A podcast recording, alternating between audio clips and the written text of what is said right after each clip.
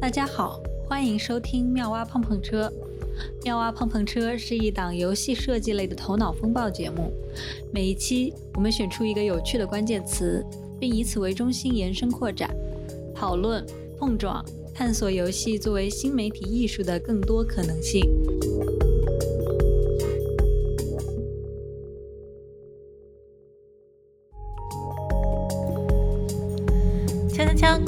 妙蛙碰碰车听友群上线了，关注微信公众号“妙蛙碰碰车”，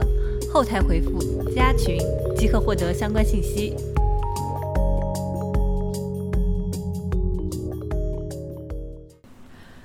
Hello，大家好，欢迎收听新一期的妙蛙碰碰车。这一期的妙蛙碰碰车呢，我们继续就聊聊寿命这个话题。在这期的节目中间，主要是头脑风暴，也就是说，我们会三位主播一起想一想，呃，对于寿命这个主题，我们如果是我们来做的话，我们可以做一些什么样的游戏？上一期讨论完，觉得小卡片好难啊，不知道以什么样的方向。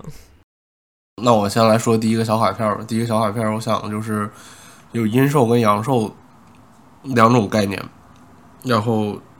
可能用盗取概念，盗取就是呃借借走阳寿或者阴寿作为一种机制去玩这个游戏，但我具体的没有想好。什么是阳寿和阴寿？阳寿应该就是你在人间活的，就是正常讲的寿命，然后阴寿其实就是你在阴间的寿命。那那个呃，你说为什么你说可以偷？就是怎么偷呢？就阴寿为什么要偷阳寿？好像是你借别人的阳寿，然后要还阴寿或者是什么之类的，就是因为你没有办法还阳寿了嘛，因为你借完阳寿之后你就死了，要不然如果你还要还阳寿，那你借的阳寿是干啥的？所以它就是你从别人那儿借了阳寿之后，其实是在阴间还给他的。传说什么李世民好像是早期杀戮太重，然后嗯，可能很快就会死，然后他就找什么高僧去找人借了阳寿。好像还是找阎王爷借了阳寿还是什么之类的，然后他就活了很久。说到这个，我倒是想到了一个旁支的小知识，就是我我之前听一个播客节目，他聊的那个就是中国的这样一些鬼怪的故事，然后他就讨论到，就是说，呃，在有一些作品里面，就这种鬼故事里面，其实就是有两种，呃，寿命可言的，就是呃，在人间活完的这一个年岁嘛。然后你回到阴间，你也会活一定的年岁，然后最后面等于说你还是会归为一个虚无的状态，就是你不是像，呃，西方的这种宗教，他会认为你是在死后有一个永生的一个概念，他就是说你成为了鬼，你还是很世俗的，还是要活的，然后你最后还是要死的，就很有意思。然后但是在有一些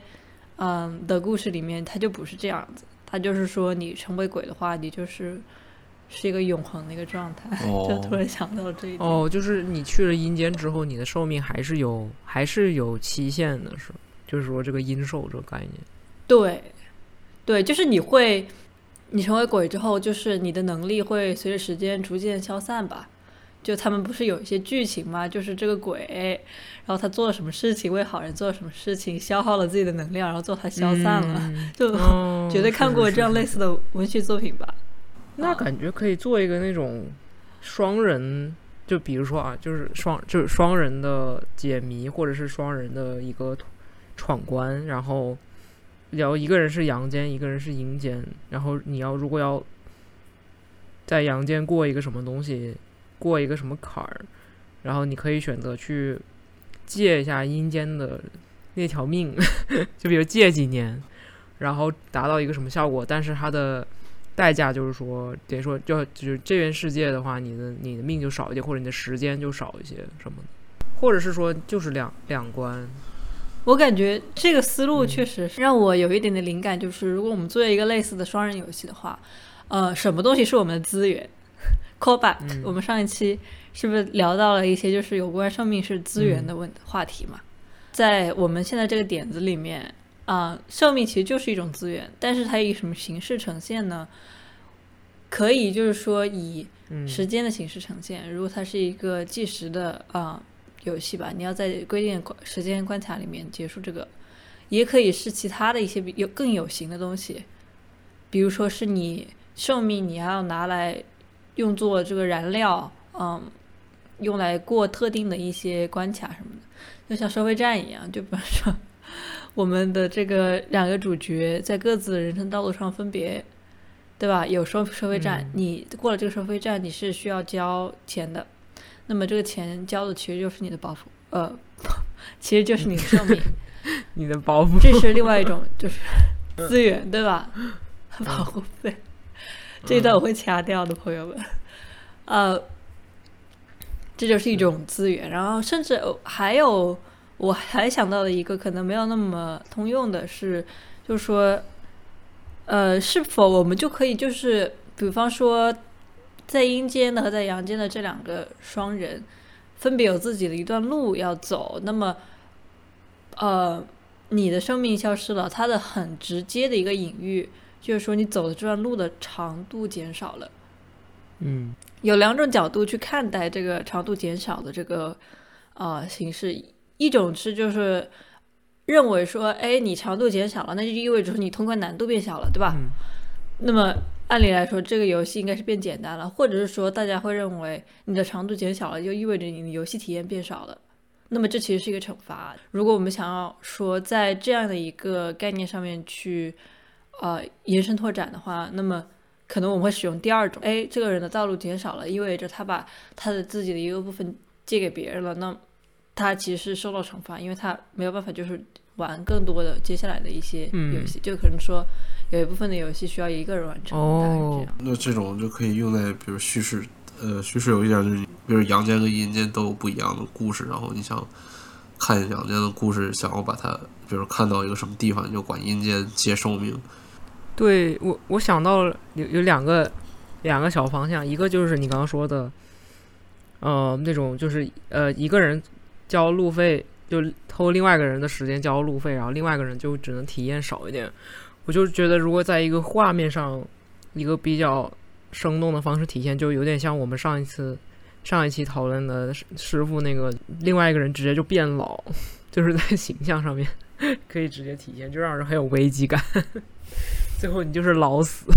这是我想到的一个小点吧。虽然也不知道在玩法上有什么用，但那那个可能就是一些画面上的表现，就是你行动变缓慢了，所以你你也走不了那么快，或者你你的关卡变难了。就你要翻一个，比如说你要跳跃，然后你跳的就跳的就低，或者你有可能摔倒什么。另外一个点是刚刚说的，就是说交路费，还也是说交路费吧。我就想到那个《地狱少女》，对，《地狱少女》是个动画，然后他大概意思就是说，啊、它有点像是一个都市传说，就比如说学校里面，嗯、就呃，或者说一个人对另外一个人有深仇大恨，但是他又就没办法报复，然后这个时候他就登录一个网站，你在网呃晚上零点的时候，你登录一个地狱少女的网站，然后你打下另外你想杀死的人的名字，然后地狱少女就会出现，然后以一种很很爽的方式来复仇，我要帮你把那个人杀掉，但你的代价就是。好像是说你要出卖你的灵魂，或者说你你的灵魂就要下地狱，或者在地狱里面不得好死什么之类这种这种代价，但就是听起来很吓人，但是对于想要复仇的人来说，他肯定无所谓，因为他是活着的嘛。但是如果说我们现在这个设定里面明确就是说有呃阳寿和阴寿，就说如果说以以地狱少女这种，就比如说你在阳寿的那个阳寿那段经历里面，然后你有一个敌人，然后你打得过，或者是说你有一个什么人你想要除掉，这个时候你你你使用一个类似地狱少女这种东西，而你的代价就是你的阴寿，就是你阴间的那个人。就是备受折磨或者怎么样，就感觉是一个非常立体的方式，就是以一命换一命那种感觉。就是说你的敌人受了折磨，所然后你同时可以看到，就是阴间的那个人自己受了折折磨。可这不是一个双人游戏？对啊，就如果是双人游戏的话，是不是也很也很吓人？就是 就是我莫名其妙的因为我同伴做的事情而受到惩罚了，这听起来是另一个新的分手游戏呢。然后就变成两个人一进来就疯狂接受命。对，那可我觉得那这个可能玩法要开始想，就是为什么要接受命？我觉得最直接可能就是说，呃两个人都要闯关，然后可能他们分享一个生命池，就比如说像马里奥，你说六条命，然后可能两个人一起分享那六条命，这个可能是最直接的，就是我都要到达另屏幕另外一边，嗯然后，嗯、然后我如果不小心摔下去了，然后我就要废一条命什么的。我觉得这个是我们刚刚讨论的这种介绍命的，其实是一种融合的一种体现。它就它本质上是在介绍命，但是它实它的表现形式就是说你们共用一个血槽。我觉得这就是一个很聪明的一个一个形式方法，就是说，哎，我们两个 share 这个血槽，一个人的容错率如果比较低的话，哦，我觉得共享血条这个事情也可以解决一个就是双人游戏里面现在常见的问题，就是一般双人游戏里面经常会出现就是，呃，有一个玩家玩的稍微好一些，然后另外一个玩就是经验稍微少一些，玩的比较呃水平比较差。那这个时候经常有的问题就是。那个玩的好的玩家就会把所有的事情都做了，差的玩家就是没有什么游戏体验，然后就过关了。而这个就是他根本就没有享受到这个游戏的精髓，所以我觉得共享血条这件事情，就是说游戏经经验少的那一位玩家，他可能经常死，那这个时候那个呃好的玩家就必须得回来去帮他，或者是就照顾到他的一些事情，而不是说自己就一一直往前往前就通了，就一个人通代表两个人通，就好像这个事情就不会允许这样的事发生，但是可能也会导致一种 frustration。就是说，嗯，好像这个人也会觉得一直怪自己，说，哎，我怎么一直死？然后另外一个人又又玩的不好，因为一直要顾他，所以可能还是双人成型那种。我觉得可能是说，我们要看一看这个游戏是什么。就是有不同的双人游戏，他们是使用不同的方法去加强这个 engagement。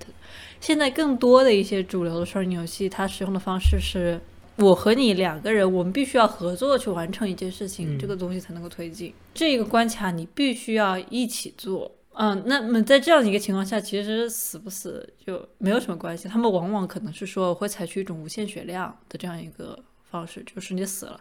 你就回到你在这一关的那个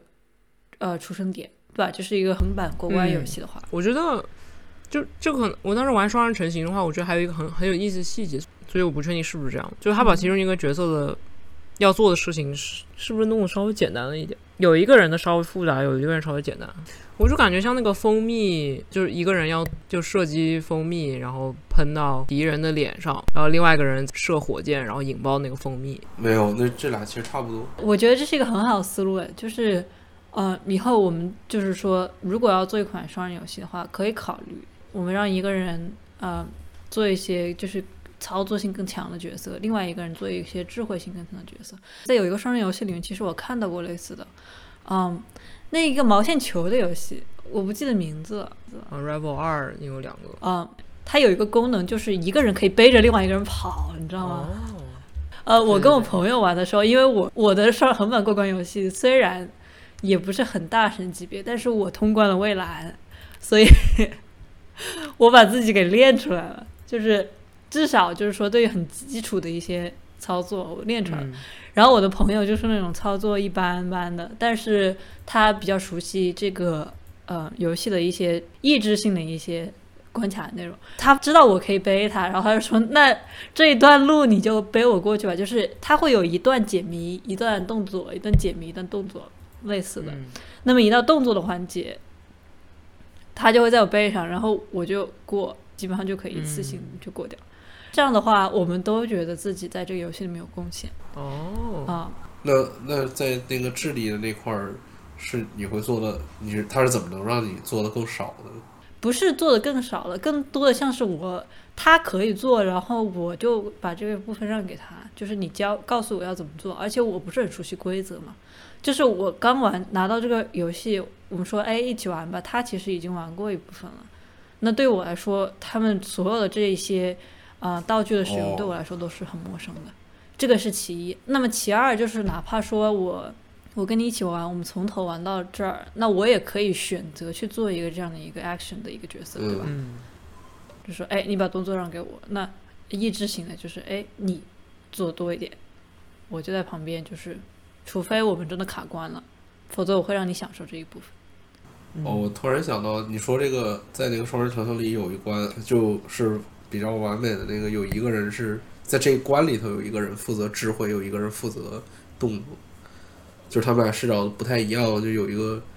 有一个人平台跳跃过那个什么转轮什么之类，然后另外一个人需要在全局视角里头去控制每个转轮什么时候升起来，什么时候降下，或者是就等于是有一个稍微对对对，我记得有一个稍微智慧性的，有一个稍微操作性。但是他们就是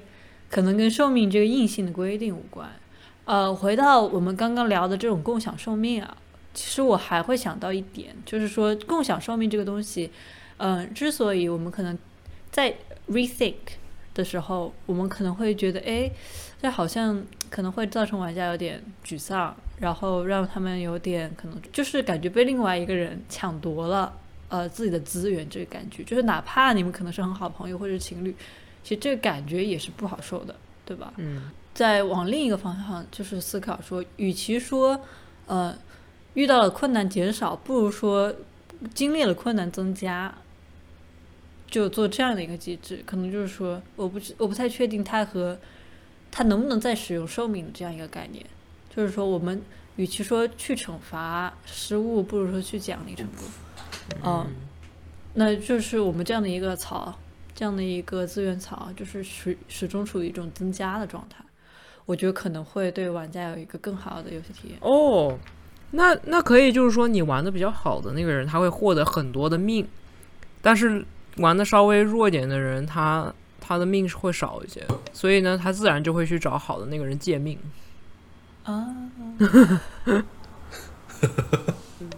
而且我觉得说不定可以使用“借”这个词，嗯，对吧？就是说，当我们说共享血条的时候，我们往往会说，哎，这个人当他失误了，那么血，他们的共享血条里面这个血就直接被扣除了。那么我们是不是还可以考虑增加这样一层借的这个概念呢？就比如说，呃，每个人还是有一个 separate 的血条的，但是也是我们这么说的，就是说一个玩家啊、他如果玩的比较好，他比如说完美 combo，那么他可以在这一个系列里面获得一条命。然后每到一个收费站，嗯，或者是交换站，这个时候你交换阴兽和阳兽的时时候了，你们要决定我要在接下来的过程中间，你要给我多少条命。嗯，那然后接下来我就拿这个命 carry on，那我我会有更高的容错率，但是我不会直接的从你这个地方扣除。哦，就是可以说是像有有很多个存档点，然后每个存档点的时候，你们就可以商量说，哎，接下来我们的命怎么分配？给你这么多，给我这么多。这个听上去很有意思，就是到底应该分多少给那个菜的人呢？我也觉得有意思，然后就会有人说，我要一条就够了我也。觉得很有意思。对，是的，我 可以想象，我要一条就够了，结果立刻暴毙。还有有一个现成的比较亲和的解决方案，就还是双人成行里的那个，那他们其实也是共用一条命，也就是共用，呃，一共是两条命嘛，但就等于是你们俩同时死，他这是就是你们俩同时死了就死了嘛。但是非常亲和，就是因为你们只要有一个人活着，另外一个人就可以复活。所以你得两个人同时死吗？对，就是两个人同时死就死了。哦，我怎么感觉有这么一个泡泡糖，不就是？哦，不是双，哦，我我刚才在说双人成行里就是这样的。你说之前还有一个哦哦哦，没有没有，我只是在想泡泡糖，就是 之前的人被炸死了，然后他们就会在一个果冻里面。但是我觉得这个例子还挺好的。你说什么？这个例子是说泡泡糖的例子。哦对，或者 QQ 糖，就是说，呃，你你的队友死掉之后，他的尸体会在那里，然后如果他还是个泡泡的话，就一般如果他还是个泡泡，然后你你只要去碰他一下，他就活了。但如果他的泡泡炸开了，呃，他就会去世。但是他去世，他的尸体也会还在那里，然后你有可能会捡到一些道具，然后可以再复活他。所以其实就会有一种感觉是，只要有一个队友没死，那剩下的人都还有希望的感觉。其实泡泡糖真挺好玩的。是啊，我觉得特别好玩。QQ 糖，QQ 糖，我更喜欢玩 QQ 糖一点，可能是因为玩的久吧，就是对它的技巧比较熟悉。但是，嗯，不知道为什么这个游戏的寿命已经到了终点，没有人运营了。哎呀，其实我第一个有点想补充的，我我想到我刚刚忘记说了，嗯，就是你说到一个存档点之后可以分配命，或者是说借就暂时借这种感觉，就其实是会让我想到那个光遇，就 Sky 里面就是你买蜡烛给别人，或者是你给别人点火，但是他这个牺自我牺牲，好像只有最后一关是需要自我牺牲的。啊，我没玩到最后一关，所以不太好评论。但是，就是貌似是说一个人必须得得牺牲自己，然后剩下的朋友才能通关，这种感觉。那这个人就通关不了了。还应该是你要等另外一个人给你牺牲。就是我如果把所有我的朋友都牺牲进去了，你不会把所有的朋友就陌生人啊，就会有陌生人过来。对，就是这。应该是这样啊，OK。我不够了解。所以你的牺牲可以救一批人呢，还是你的牺牲只能救一个人？不确定，没玩过，之后补充。我还想说，这不就是永动机吗？永动机是是什么概念？就是反正总是有一个人在在最后啊，只要就像房价一样，你知道吧？就只要没有人跌，那就是房价就会继续涨。哦。就只要还有人买入，这个房价就会继续涨，直到最后面光遇官服了。最后一个人就永远不会得到救赎。哇，我的妈呀！所以最后一个人好惨。对啊，就是，而且在某种程度上啊，当你自我牺牲的时候，其实你是知道肯定你会被救的了。哦。但是反正有朋友玩过，就是说那个体验还挺难过的，看到朋友牺牲什么的。总结一下，就觉得这种这种情感体验，如果加在一个这样子借寿命的这么一个机制里面，应该会蛮有意思。就是一种牺牲啊，这种，嗯，这种选择，还有友情的牺牲，对，嗯，确实。OK，第二个小卡片是这样子的，就是有点像是对于生命、生命的一个概念，是我上就我们上一期聊，就是那个 one hour one life 这个事情，就是你只活一个小时，然后接下来另外一个，呃，你活了一个小时，嗯，你就去世了，但是你的整个家族或者是。呃，文明会持续嘛？就别的玩家会持延延续这个文明，所以呢，其实严格意义上来说，你的文明没有没有死，然后你的你的存在感也没有消失，就让我想起了，就生命它可能，即使你的肉体的生命结束了，它可以以一个别的形式去继续，就你的生命可以以别的形式去延长。然后这个我就又想起，就之前看的那个动画，就是 Coco。呃，叫什么《寻梦环游记》？大概讲一下，就是说，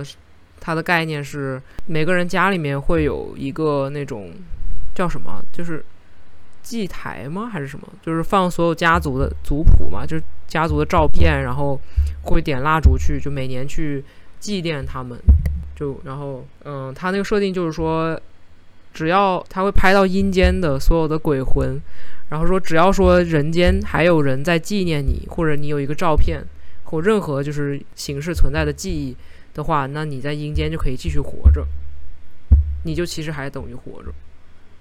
然后大概是从一个就说啊，你活在你会一直活在人们的心里什么的这种 这种话而诞生出来的一个一个故事吧。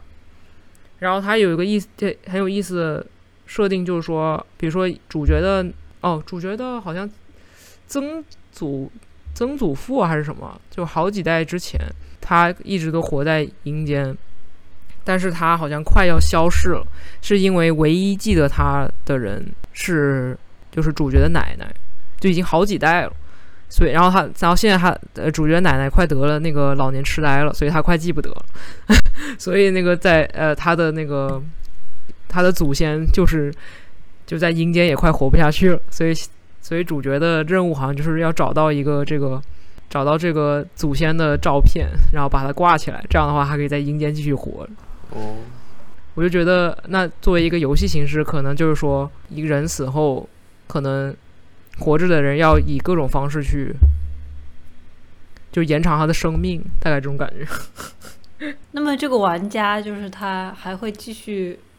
能够。游戏吗？或者说，我就觉得他可能可以去操控不同的东西，但是他们都是以一种同样的一种大的存在。呃，提个不是特别像，就饥荒里的那个人死了之后是会变成幽灵的，直到你把那个人复活。然后但是就是他是个幽灵，他可以穿越一些地形，然后去干一些别的事情。嗯，哦，所以幽灵是有自己的用处的。哦，对，哦对，然后我想起来那个《洞穴探险二》里头也是多人玩的时候会变成，就是死后会变成幽灵，然后他可以干一些什么。哦，这个还挺有意思的，就是主要是说他，啊、也可能游戏玩家呃，游戏设计师的初衷是说，我总得给你点事干吧，不然你是个幽灵对没事干。但是他在某种程度上，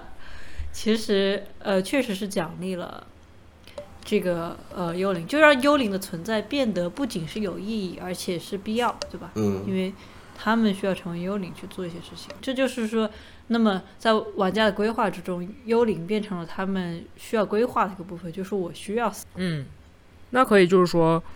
比如说你成为了幽灵，或者说我们再再把这个幽灵的角色进一步的变得更加有意义或者更加厉害，这个游戏必须要有你的队友里面必须要有一个幽灵，你才能赢。但是变成幽灵的代价很高，就是你必须要保证，比如说他的他的尸体还在那里，不会被摧毁，或者是说有什么他必须要有个人物品，他的队友一定要守护着。然后这个幽灵才能去干他的事情。哦，这个守护的这个东西还挺有意思嗯的。就是守护这个东西，就像是你知道那种古墓丽影啊那种大型游戏里面经常会有机关嘛，就是你踩到一个 button 上面，然后那个门就打开，就是有那样的感觉，嗯对吧？为什么会联想到这个呢？就是说，哦，一个人踩了，另外一个人走，还是说是对推箱子？是的，对，是这样的一个 一个组合吧。嗯，那我呃，那马里奥奥德赛那个帽子那个概念，他不他不能离开另外一个人太远，还是还是这个哦，这个好像不太好。帽子我我其实没有玩过那个，你可以讲一下帽子就是具体能干嘛？没有，它就是单人你也能使那个帽子，但是就是两个人玩的时候，一个人就会变成那个帽子。就它是完全，哦，哦，是这样吗？它完全没有任何的哦，别的东西，它就是一个人会变成猫。那如果说我的意思是啊、那如果说我们回到就是说这个寿命被记住了这一个点，就是回到最初的这个点，就是我们想要做的滑滑梯，你想要实现的到底就是说一个单纯的让后人来纪念前人呢，还是说就是这样的一个就仅仅是有这样一个纪念形式，还是说？呃，现在活着的人通过某种方式，像我们聊的这样一些，保证这个已经死去的人仍然有自己的一定的这个活动范围呢？就是其实我没有想那么多，就是说我只是觉得这件事情很很有意思，因为玩家他可以操控不同的人物嘛，或者说不同的东西，所以其实玩家的记忆，呃，这可能有点跳，就是就比方说有些游戏里面，比如说那个呃《The Last of Us》或者是就《Walking Dead》里面，它会都会有那种，比如说第一季里面或者第一部里面，你玩的是这个主角，但是他第二部他就就第一部的主角就去世了，他就传给了第二部的主角，就有点像这种。但是对于玩家来说，就是他还是带着那个第一部的主角的记忆继续玩下去，或者是说在他眼里，他们其实还是同一个系列，或者是同一个、嗯、冒险。就我觉得这种现象很有意思。嗯我可以理，我完全理解你的意思。就对，嗯，我就觉得会不会有一种这种，呃，一种方式能把这个情绪再往上推一些，或者是说，对，就是之前说的 one hour one life，就比如说我们把，就我就想到，比呃，玩家可以操控，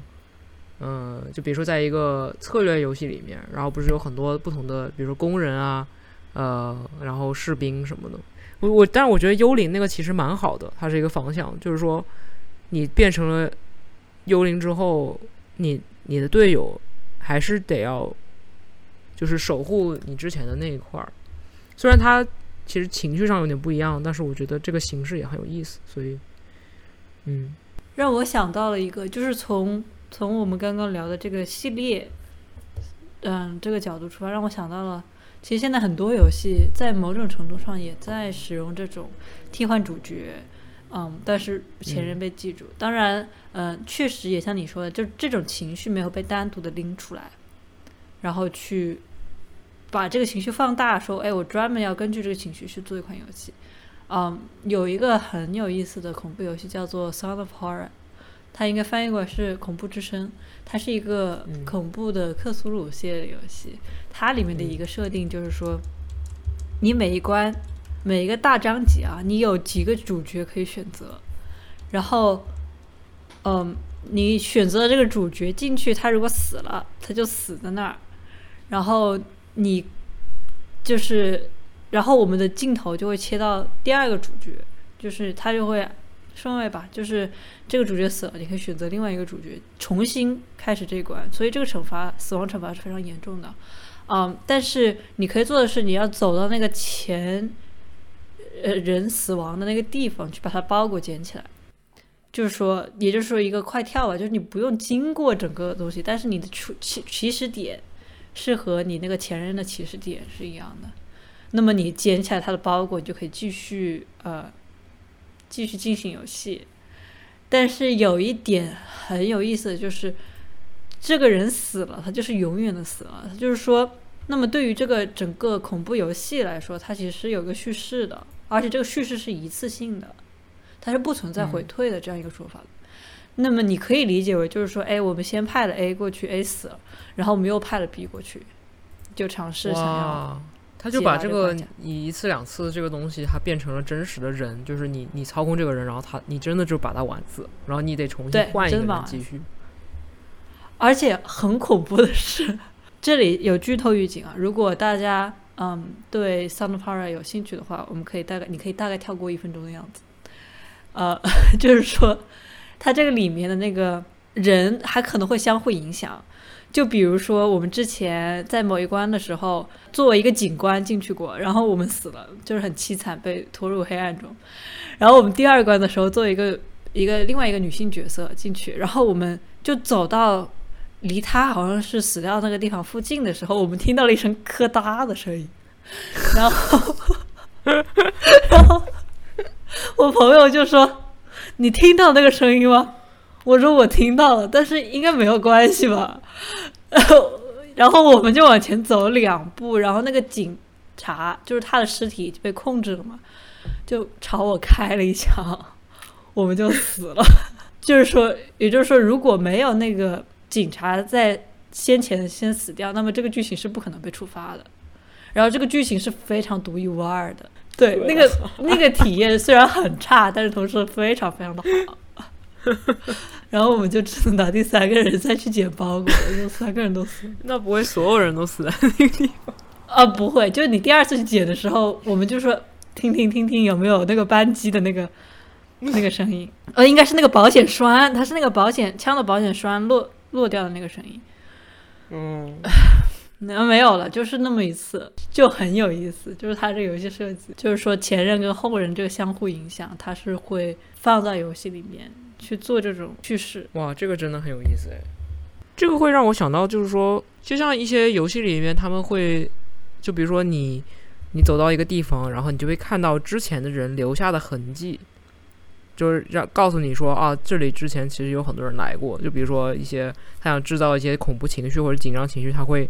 放一堆那种血手印啊什么在墙上，就代表以前有人想要逃出去这种感觉。嗯，对。然后我觉得这个其实会增加一种说，哦，就是对我觉得像这种东西，它可以怎么推一嗯推？我感觉是有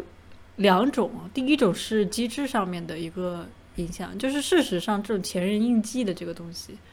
嗯呃，我感觉就是最让人印象深刻，可能之前有也有人做过吧，但是嗯可能最让人印象深刻的应该是宫崎英高的那样一些系列吧。就是他这样放一个 camera，然后就是说你在这个世界里面，你都有这样一些前人留下的笔记啊，或者是说，嗯，前人留下的这个这个影像资料，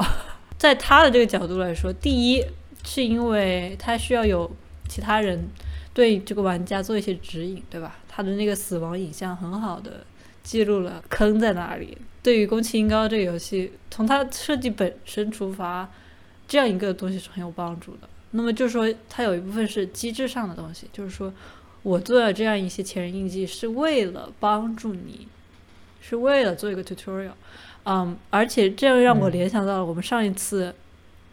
记得吗？就是我们上一次讨论到呃社群的这样一个概念，就是说很多东西你需要在社群上面寻找答案。嗯呃，因为游戏可能会因为太难，它藏得太深，它有些东西需要玩家去讨论，呃，才能够得出一个结论。然后我们上一次讨论到，社群对我们这样的一些轻度玩家来说非常不友好，就是说我们也找不到那些资料，但是我们又不想去社群，因为社群有的时候会给我们透露太多的信息，会，呃，毁掉我们的游戏体验，在某种程度上，毁掉我们的游戏体验。那么，对于这样一个设计来说，就是黑魂。啊，和可能血缘吧，这样一些设计来说，如果不知道的玩家，我在这里补充一下，就是说他们会有一个机制，就是说，你当你联网了之后，你会发现，呃，你可以在这个世界给其他的玩家留言，呃，或者是说留下影像资料，记录你可能在接下来的大概是一段时间内的一个活动范围、活动行动轨迹，啊。这样的一个东西，那么你留下了这个资料，在其他人的游戏里面，他如果联网了之后，他是可以看到这个资料的。他不能够跟你实时对话，但是他可以看到你留下的信息。呃，这就是他们的一个在宫崎英高作品里面广泛使用的一个一个机制。那我们就是在聊这个机制，呃，在这个游戏里面，他是说回到社群，就他在他等于说是，我会认为是他跟社群之间的一个。妥协吧，他仍然是做了社群这样一个东西，但是他不，你不需要上到社群才能够了解这里有个坑，啊，这里有讯息，或者是说，对吧？嗯，留下了这样一个东西，他也，呃，给玩家提供了一个很开放的平台，让你去跟其他玩家交流，但是他又保持了一定的隐秘性。我觉得这是一个可能是说一个社群，如果我们想做社群，或者是想让玩家沟通的一个。很好的一个方式就是游戏内的一个社群沟通。回到啊，再往前面回一步，一个这个是机制上的一个东西，那另外一个可能就是情感上的东西。当我们聊到血手印的时候，嗯，可能他想表达就是说，哎，这里有人死了，对吧？啊，有渲染一种恐怖气息，或者说我们知道这里有人来过，就是当嗯有人来过这件事情，它本身其实就带有一种一种很强烈的情感意味。嗯，就比如说我们看到几万年前的洞穴壁画，对吧？看到很久很久以前的史前人的留下的牛啊，他们的一些生活，呃，壁画这样一些东西的时候，我们会激起同样的感受。对，就是这样一种情感感受。那是属于一种什么情感感受？还挺好奇的，感觉是一种很宏宏大的、神奇的，并且挺挺宏大的一种。就我说，其看到以前的人。嗯，祖先留下的壁画那种感觉，就说啊，人类的文明 真伟大呀。但是，如但是如果说只血手印的话，肯定不是这种感觉。血手印的话，肯定是恐怖，对吧？就是说，对，我知道这里之前有人来过，他们的命运，某种程度上可能代表我的命运。哦，嗯，其实都是某种程度上的一种感同身受吧，因为我们看到了前人留下的印记，我们知道那有个人。这个人跟我是同样的一种生物，我们都有一些感情，都有过去，都有故事，都有经历，对吧？那我在某种是通过这样的一个遗迹，我可以更加深刻的感受到你。哦，挺有意思的前人印记。对，就是你刚刚说《黑魂》里面那个影像资料，那个就是它有跟叙事绑在一起吗？因为我从来都是单人玩的，我从来没有见没有联网，非常孤独的历程。它应该不完全是叙事吧？它也有可能有一个背景故事，就是说用来用来告诉你为什么它会有这样一个信息出现，可能会有，但是这方面我确实魔鬼魔鬼黑魂玩家去哪儿了？说没有没有跟叙事没关系啊，说是对的。因为我想到那个《死亡搁浅》里面，它好像是有，它也有一个类似的这种社群的一个机制，就是说就好像是你可以在那个。呃，地形里面，然后你比如放一个梯子什么的，哎，我也没有玩完啊，所以就就是欢迎补充，就是可以放一个梯子或者什么工具，然后或者你也可以看到，就是其他的玩家在那个地形里面帮你放的一个这么一个工具，然后你可以给那个工具点赞还是怎么样，就是说表达这个东西很好或者是怎么样，然后他们玩家别的玩家也可以提供一些信息和资料什么。就感觉他这个多人的 feature 做的还蛮好的，而且他也挺符合，就是说他这个背景故事，就是说你是他他是一个整个快递系统嘛，然后不止你一个快递员，所以有其他的快递员给你提供信息，你觉得也很 make sense。哦，所以这个就是他叙事的这个部分。对对对，就是像叙事的部分。然后你本来出到外面，你就要戴一个头盔，然后会看到一些系统给你的信息，然后它就很呃无痕的融入到了这个信息里面，就增加了一种社交。那我觉得回到游戏设计里面，我感觉这就是一个前人遗迹的一个例子。就也有可能说，不是说我们呃有一个是对吧？就是死去的玩家呃呃主动的去做事情，他作为一个灵灵魂，他可以去做很多很多事情。还有一个就是被动的，但我们讨论 Coco 呃这样一些就是被动的，他被纪念。那么就是说他。我说这个被动的意思，不是说就是后人去纪念他，而是说他作为一个作为一个讯息，作为一则影像，就留在这里，就他不存在一种在主动的去在其去影响其他玩家的那个游戏轨迹，或者说后面的人的游戏轨迹，但是他有一部分的这样一个呃纪念的这样一个留存，嗯，它不一定是说一个游戏的一个很重要的玩法上面的一个东西，它可能是说一个 side。当我们做一天一小时，我们可能就是，我我们的目标变成了，我们看看就是这样的一个前人印记，它不停的留下来，最后会形成一个什么样的一个结果？就是那么在这样一片这个场景中间，我们知道这都是前人的印记。哦天哪，我我想到了一个很牛逼的游戏，就是 Orchid Orchids to Dust to Dusk，叫 Orchid 是什么兰花吗？我总而言之，Work is to Dusk 这个这个游戏牛逼的点在于，它跟寿命息息相关。就是你是一个宇航员，然后你的宇宙飞船就是呃坏了，你就被迫降落到一个未知的星球上面。然后呢，你是戴着一个氧气面罩，然后这个氧气面罩呢也在漏气，所以你你剩下的时间很少。然后你什么也做不了，你也无法自救，所以你就是在一个有限的生命里面，就是享受这段旅程。然后，就这个事情本来就已经挺有意思的，这个情感体验就是说，你你无法去改变你的命运，这个寿这个寿命就变成了一个嗯倒计时吧，那就等于说有点像是你生命最后一天你怎么过这种情绪，这种情绪本来就很微妙。然后，但是我觉得最厉害的是。当你死后，就就是你在这个星球上面，你可以看到一些植物，嗯，就是有树啊、草啊什么的。然后你可以选择，比如说坐在一些植物边上歇息，或者是什么，你就走一走，就一些非常普通的简简单的交互。然后呢，当你这个氧气面罩里的氧气剩就是空了，然后你你你你就要死了。你死之前，反正你就会躺下，然后你就看到你自己慢慢变成一棵树。然后你死后，你就发现，这个游戏其实是联网的。然后所有的这个星球上的树都是别的玩家之前留下来的。哦，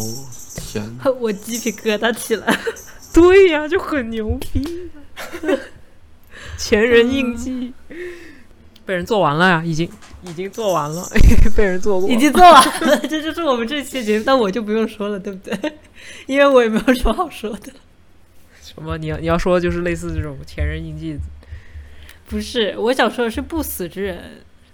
就是这是我的第三个小卡片。对，但是我其实之前想不死之人，在某种程度上跟你的 idea 有点重合，对吧？就是我想的是，哎，他死了，但他没有死，就是说他虽然死了，但是作为游戏的概念中间，我们之前聊的游戏的概念中间，他为什么要有寿命要有死亡呢？就是因为他需要，对吧？在你这里掐掉，让你。这个无法操作，那么说不死之人的意思就是说，在你灵魂形态的时候，你还是可以做事情。这是我最初的一个想，就是说，或者是说，我们讨论，呃，还有另外一个方向，就是说，不死，它就是不死。那就是说，对于这个游戏来说，它没有死亡。这个游戏本身，它一直都是一个活着的状态。那如果是这样的话，就它没有一个，它只有一个结局，但它没有死亡，make sense 吗？就是其实我们当我们聊到这个，你你说的这个，呃，宇航员的。游戏的时候，他其实，在某种意义上，就是不死之人。他在整个游戏里面是没有死亡的，他的死亡其实就是最后面我们已经给他规定的结局。所以，对啊，他怎么就是他怎么活着？就是就整个东西是什么？哦，就是其实就是一种角度吧，就是我想说，并不是说他在游戏结束之后他还会活着，只是说这个游戏进程里面它没有死亡的选项。嗯，这一类的游戏其实其实我们可以举出很多嘛。你刚刚说的宇航员的角色游戏其实就是这样，它虽然看起来最后的结局是死亡，对吧？嗯，但是它就是一个结局而已，不要把这个结局理解为死亡。我不知道这个意思，嗯，呃，就是你同样可以理解为，就是说他又就是化作春泥，然后有新的生命继续。呃，那不要在就不要在概念上去理解他死死亡，就是说我们，嗯、不嗯要在叙事上去理解他的死亡，要在就是在游戏概念中间理解他的不死，直到最后一刻的结局。哦、这个不死之人更多的是相对于我们之前讨论的游戏概念来说的，就是说在游戏中的、呃寿命意味着什么？意味着你可以玩游戏的这一段阶段。嗯那对于我们讨论的宇航员的故事来说，他没有死亡这个选项。你是不可以在游戏玩到一半的时候，因为你做错了什么事情死掉的。那你觉得，哦，所以就只要说这个游戏还在进行当中，你还可以操作，或者是怎么样，就你还可以体验的话，它就是没有，就是在游戏的语境来说，就是你就是没有死。对，当然了，我们也要就是说，嗯，区分一下，因为毕竟你游戏如死了，游戏也不想让你走，对吧？它立会立刻重开，但是我们还是把这种情况认为是死掉了，因为你、就是重置就，它不是一个连续的过程了，对吧？你重开，你得重开，是这样一个意思。所以我提出就这样一个小卡片，我觉得我们之前讨论的挺充分的。嗯，那这个感觉就有点像，就是说，呃，你的意识，比如说你你开始操控另外一个人物，或者是说，就其实跟我那个好像也有点像，对，但是 角度又不一样。对，我觉得我跟你的那个可能是恰好是反过来的，就是你的是很多很多人在这个游戏里面死了，然后嗯我的角度是没有一个人在这个游戏里面死了。为什么你那个突然感觉很恐怖？就是 因为说，其实大家都死，但你不承认的感觉。那你这个要怎么挖一下？就是说，怎么把它挖成一个游戏？就是有没有一些最初的一些想法？我的小卡片确实非常的笼统，我觉得我跟我们可以聊出很多的例子，说现在的很多游戏是什么怎么做的，但是它同时创新，也可以创新出非常非常各个方向的创新。比如说，我说 Walking Simulator 步行模拟游戏就是不死之人，对，对吧？那他确实是就没有死亡，他确实没有死亡。对，是但是我觉得他那个就有点表面了，就是说他确实主就是角色也没有死，但是你那个不死之人感觉还会多一层，就是说可能没有失败，或者是说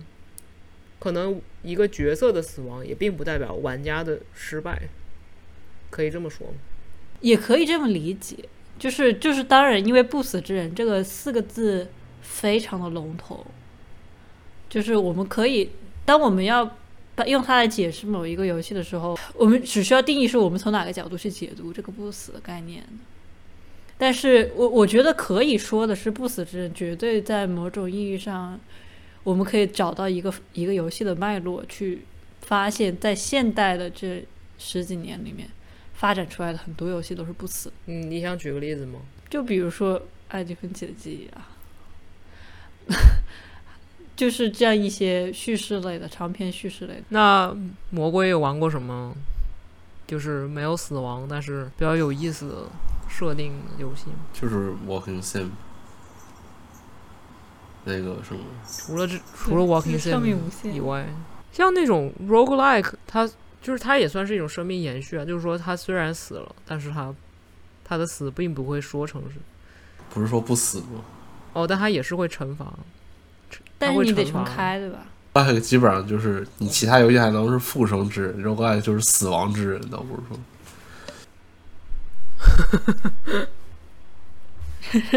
对，通过死亡来推进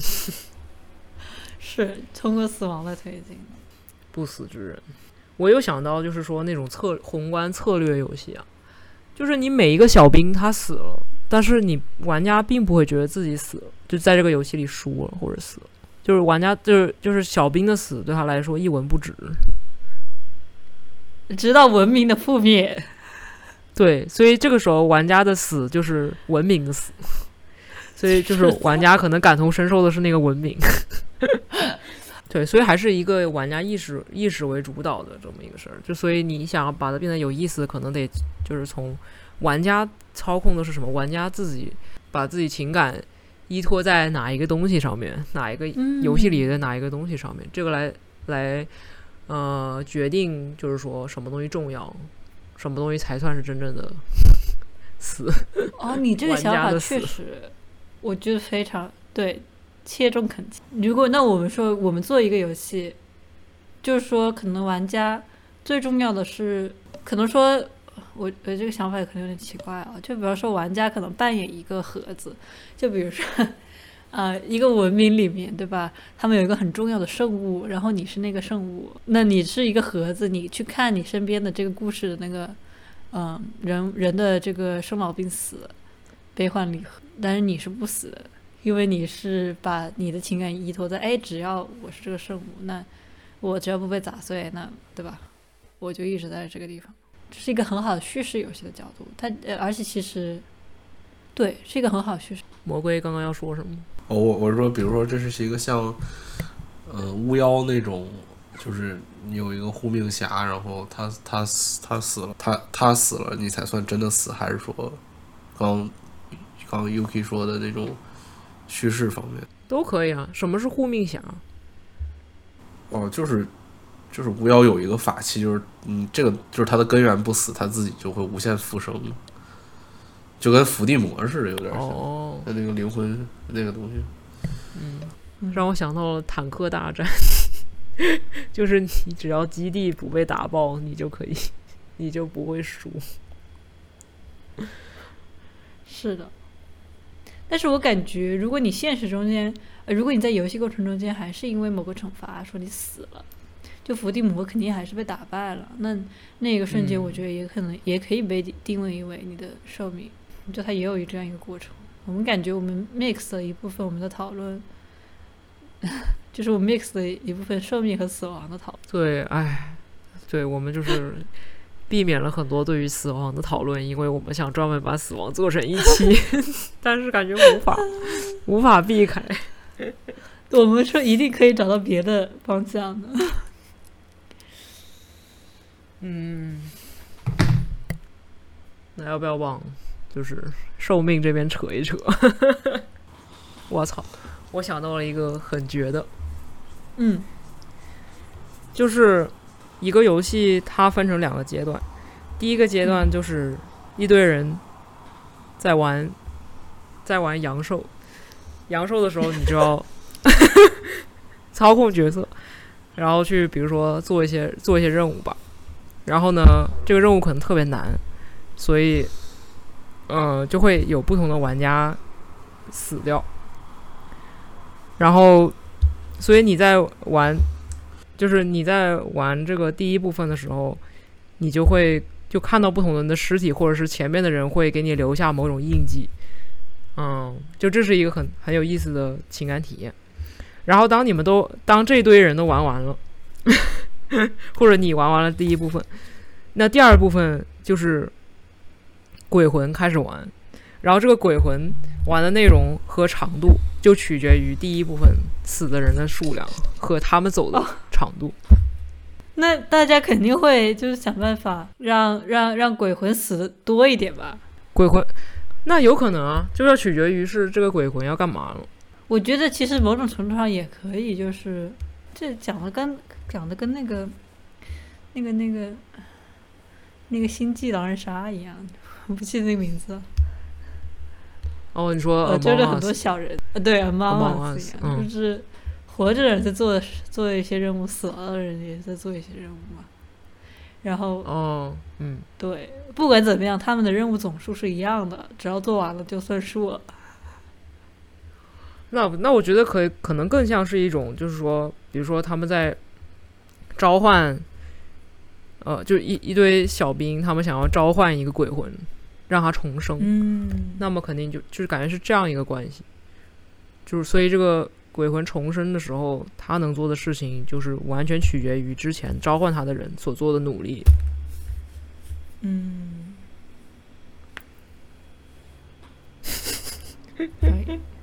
是一个大型多人欢乐游戏。哎，怎么又变成了大型多人欢